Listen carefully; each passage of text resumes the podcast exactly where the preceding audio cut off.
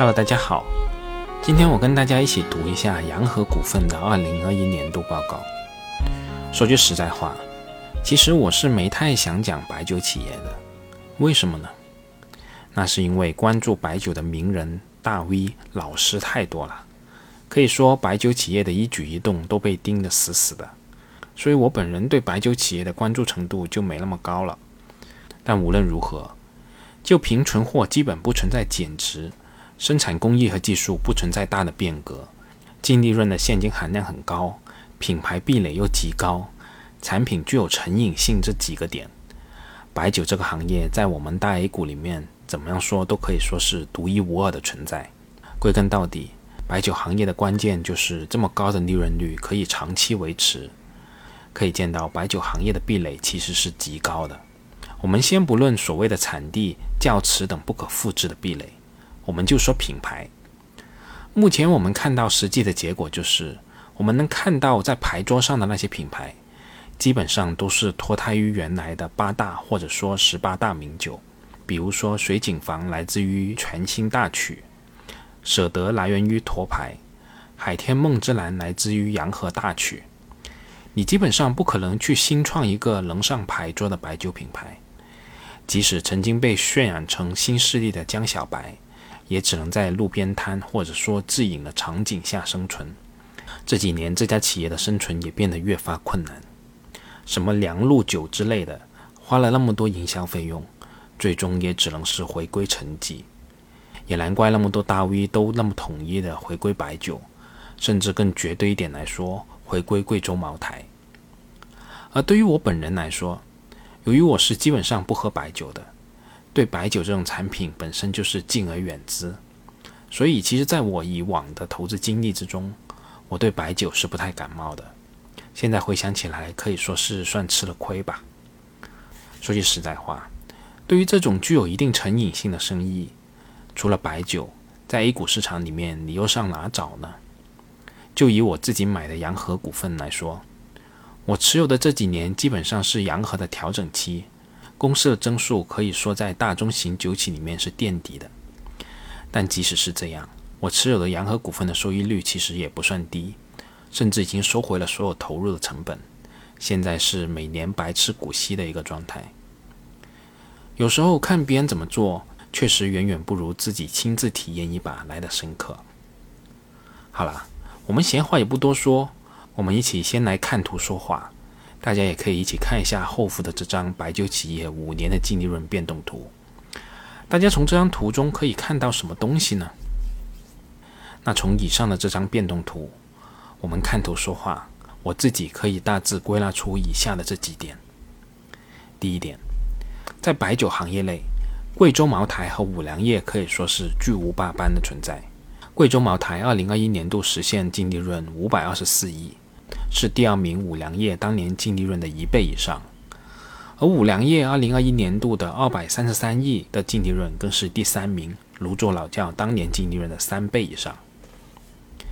第二点，而对于泸州老窖而言，我们既可以把它归到全国性的龙头企业，也可以放到区域次高端的阵营。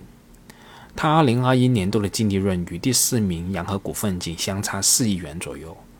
其实差距并不大，但无论如何，二零二一年度是泸州老窖在净利润上超过洋河股份的一年，这个事件还是带有一定标志性的。第三点，从五年的复合增长率的角度来看，白酒行业净利润的平均增速维持在百分之二十至百分之三十这个区间内，而在此之前，白酒行业的天花板论“年轻人不喝白酒论”甚嚣尘上。但无论什么论，我觉得都没有现实拿出来的数据客观。第四点，净利润增速高于行业平均增速的白酒企业主要包括山西汾酒、舍得酒业和酒鬼酒。我们比如说山西汾酒吧，净利润从二零一六年的六亿元增长到二零二一年的五十三亿，年均的复合增长率达到百分之五十四，这可不是什么新兴企业啊。这是一家成立于一九四九年的企业，在一个我们认为行业结构基本固化的行业里面，做到五年年均复合增长率百分之五十以上，所以我还是那句，那些认为白酒企业的掌舵者不重要，水管都不影响企业发展的观点，我觉得真的可以扔到历史的垃圾桶里面了。企业的掌舵者做对了什么，又或者说做错了什么，对一家企业而言真的是非常重要的。第五点，低于行业平均增速的白酒企业主要包括洋河股份、金辉酒和伊利特。正如我们在开篇中所说的，洋河股份这五年确实遭遇了调整期。五年时间，公司的净利润仅从五十八亿增长到七十五亿。年均的复合增长率仅为百分之五，比行业的平均增速要低百分之二十左右。这对于投资者而言可都是利润呐。第六点，净利润负增长的白酒企业主要包括顺兴农业、天佑德酒、金种子酒等等。对于顺兴农业，我印象中曾经有一段时间也是非常热门的白酒企业。客观来说，这一次顺鑫农业的净利润下滑也怪不到白酒板块。但如果我们也看一下公司的白酒业务，二零一九年的收入是一百零二亿，毛利率是百分之四十八；二零二零年的收入是一百零一亿，毛利率是百分之三十九；二零二一年的收入是一百零二亿，毛利率是百分之三十七。这家白酒企业真的如我们当初想象的那样美好吗？第六点，市场上一直传言说金世元在江苏省内大量的抢占了洋河股份的市场。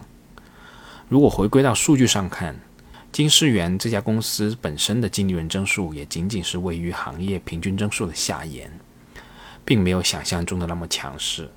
但无可否认的是，金世元与洋河股份的差距在大幅拉近。在五年前，洋河股份一年创造的利润是金世元的八倍。而到了二零二一年，两者的差距仅剩下三倍的距离了。那刚才我们说到的是白酒行业主要企业的五年净利润变动趋势图。那接下来我们也可以一起看一下下面的第二张图，这是一张白酒企业销售人员与营业收入对应图。我们继续看图说话。大家从这张图上可以看到什么东西呢？那那从上面的这张图。我自己可以大致归纳出以下几点：第一点，贵州茅台与五粮液在二零二一年末的销售人员数量是比较接近的，都是约一千人左右。但这两者创造的收入存在较大的差距。贵州茅台二零二一年的年收入已经超千亿，每个销售人员平均创造的销售收入达到一点零一亿，而五粮液的营收仅为茅台的六成左右。所以它的人效也只有五千七百万左右。但无论怎么说吧，从这一项数据，我们可以明显看到，这两家企业的产品，我们都可以看作是自己有腿的商品了。也就是说，销售人员基本上不用花多少精力，产品自己就往外跑了。第二点，与之形成鲜明对比的是洋河股份。洋河股份二零二一年末的销售人员数量达到六千零七十八人。销售人员的数量约为贵州茅台的六倍，但实现的销售收入仅为两百五十三亿，对应的人均销售收入仅为四百万。第三点，从人效的角度来看，其实金世元和古井贡、洋河股份的销售模式应该都是比较接近的。这种深度分销的模式特点在于，厂家同时负责业务人员的管理、网络开发、终端维护。陈列与促销执行等等主要工作，而经销商只是负责物流和资金流。经销商的获利差价是比较小的，但经销商可以保证稳定的收益。厂家对渠道的控制力是比较强的，但正如我们经常所说的那样，品牌是壁垒，渠道也是壁垒。